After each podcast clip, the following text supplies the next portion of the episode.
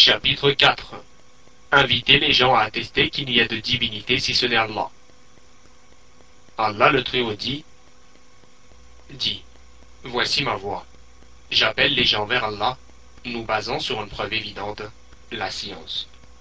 Surat Yusuf, verset 108.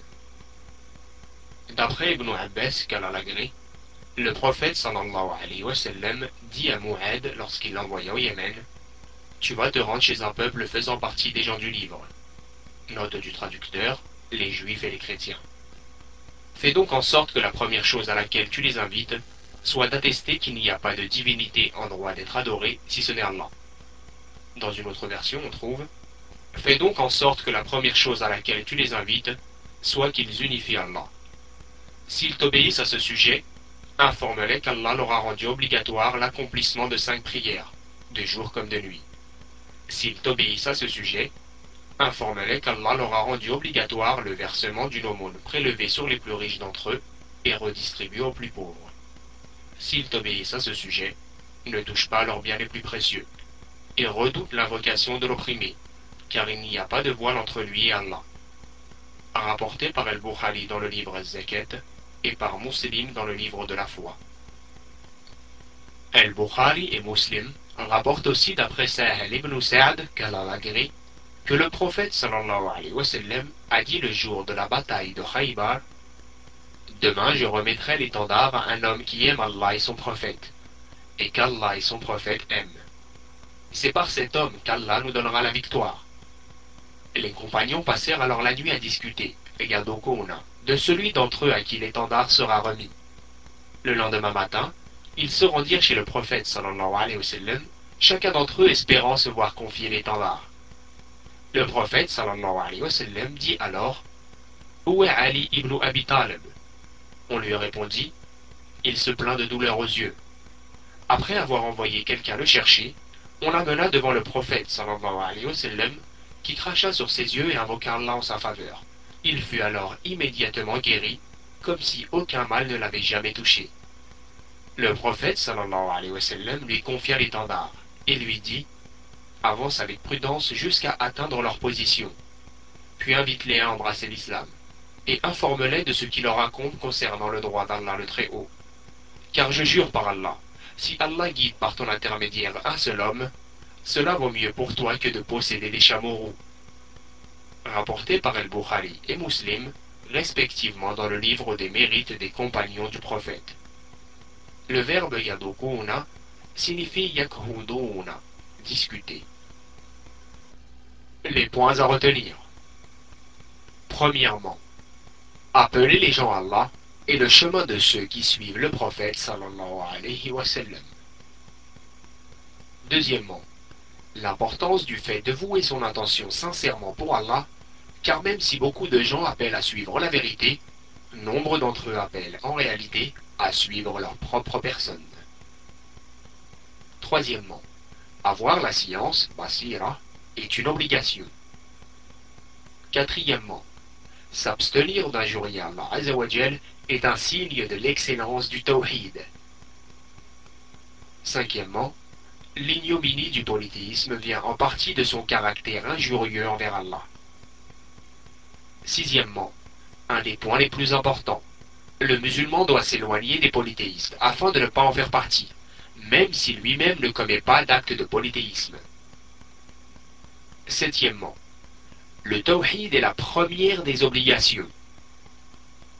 Huitièmement, il faut commencer par le tawhid avant toute chose, même avant la prière.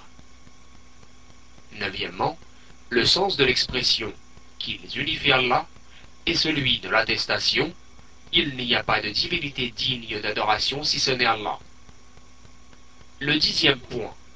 Une personne peut faire partie des gens du livre sans connaître l'attestation il n'y a pas de divinité digne d'adoration si ce n'est Allah, ou la connaître mais ne pas la mettre en pratique. Le onzième point, l'importance du fait d'enseigner par étapes. Le douzième point, commencer par les priorités avant de passer aux choses de moindre importance. Le treizième point, comment est distribuée la zaquette. Le quatorzième point, le savant disciple les équivoques de l'esprit de l'étudiant. Le quinzième point, l'interdiction d'approcher les biens les plus précieux. Le seizième point, redouter la vocation de l'opprimé.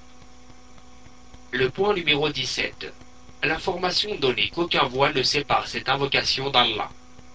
Le point numéro 18, la difficulté, la faim et la maladie qu'ont subi le maître des messagers, le prophète sallallahu alayhi wa sallam, et les saints maîtres, les compagnons, sont un des signes du tawhid. Le point numéro 19, l'expression Demain je remettrai l'étendard est un des signes de la prophétie. Le point numéro 20, la salive du prophète sallallahu alayhi wa sallam dans les yeux de Ali est aussi un des signes de la prophétie. Le point numéro 21, le mérite de Ali Kalalagri.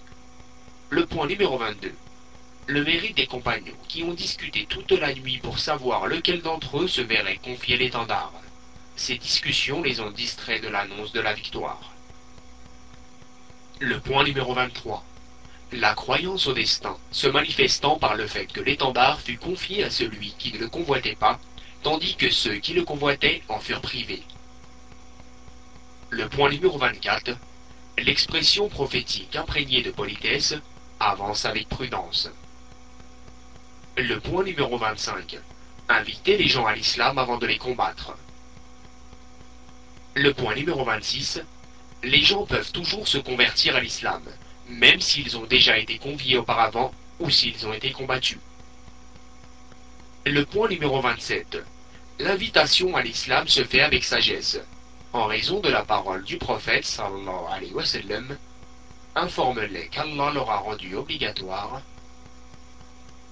Le point numéro 28. Connaître le droit d'Allah en islam. Le point numéro 29. La récompense de celui par l'intermédiaire duquel un homme, fût-il le seul, est guidé. Le dernier point, le numéro 30, jurer lorsque l'on émet un décret juridique, fais-toi. Commentaire. Le shir, qu'Allah lui miséricorde, a écrit ce chapitre pour indiquer que la crainte du polythéisme et le tawhid ne sont complets que lorsqu'on appelle les gens au tawhid. Cela correspond d'ailleurs à l'attestation réelle de la ilaha car cette formule signifie que le musulman doit y croire, la prononcer et informer son prochain de ses implications. Inviter au tawhid, c'est inviter aux détails et aux catégories du tawhid, ainsi qu'à l'interdiction du polythéisme et de ses variétés. Ceci fait partie des concepts primordiaux, comme l'a détaillé lui-même l'auteur dans ce livre. Concernant le verset, dit Voici ma voix. J'appelle les gens vers Allah. Fin du passage. C'est-à-dire j'appelle les gens vers Allah et non à un autre que lui. Ce verset contient deux enseignements. Premièrement, l'invitation au tawhid. Deuxièmement, la mention faite de la sincérité, c'est-à-dire le fait de vouer son appel à Allah exclusivement. En effet, beaucoup de gens, même s'ils invitent les gens à suivre la vérité, invite en réalité à ce qu'on les suive eux.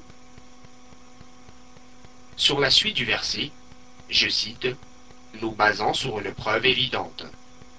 C'est-à-dire qu'ils invitent les gens à l'islam en se basant sur la science, la certitude et la connaissance. Ils n'invitent donc pas les gens à Allah avec ignorance. Et sur la fin du verset, je cite, Moi et ceux qui me suivent, gloire à Allah et je ne suis point du nombre des associateurs. C'est-à-dire que j'appelle, moi, à Allah en me basant sur une preuve évidente. Et ceux qui me suivent parmi ceux qui ont répondu à mon appel invitent les gens vers Allah en se basant sur une preuve évidente. Ceci est donc une caractéristique des disciples des prophètes. Ils ne se contentent pas de redouter le polythéisme, ni de connaître le tawhid et de l'appliquer, mais ils appellent les gens à y adhérer, et ceci est une nécessité. Concernant le hadith, je cite, D'après Ibn Abbas, Kalalagri, le prophète dit à Mu'ad lorsqu'il l'envoya au Yémen, la partie du hadith en relation avec le chapitre est que le prophète sallallahu alayhi wa sallam a ordonné à Mu'ad de faire en sorte que la première chose à laquelle il doit appeler les gens est d'attester qu'il n'y a d'autres divinités en droit d'être adorées si ce n'est Allah. Cette partie du hadith a été expliquée par une autre version qu'Al-Bukhari a cité dans son recueil de hadiths authentiques. Chapitre du Tawhid, et je cite, jusqu'à ce qu'ils unifient Allah. Al-Bukhari et Muslim rapportent aussi d'après Sa'ad, qu'Allah lui fasse miséricorde, que le prophète sallallahu alayhi wa sallam a dit le jour de la bataille de Khaybar Demain je remettrai l'étendard. La partie du hadith en relation avec le chapitre et la phrase. Puis invite-les à embrasser l'islam. Car l'invitation à l'islam consiste à inviter au tawhid. En effet, le plus important des piliers de l'islam est l'attestation qu'il n'y a pas de divinité en droit d'être adorée si ce n'est Allah et que Mohammed est son prophète. Parallèlement, le prophète a ordonné à Ali de les appeler au droit qu'Allah assure ses serviteurs dans l'islam, c'est-à-dire du point de vue du tawhid, mais aussi du point de vue des obligations et du délaissement des interdits. L'invitation à l'islam doit obligatoirement se faire par la base, à savoir par le tawhid et l'explication du sens des deux attestations, puis par la clarification des interdits et des obligations, car c'est ce qu'il y a de plus fondamental et de plus prioritaire. C'est donc la première des obligations.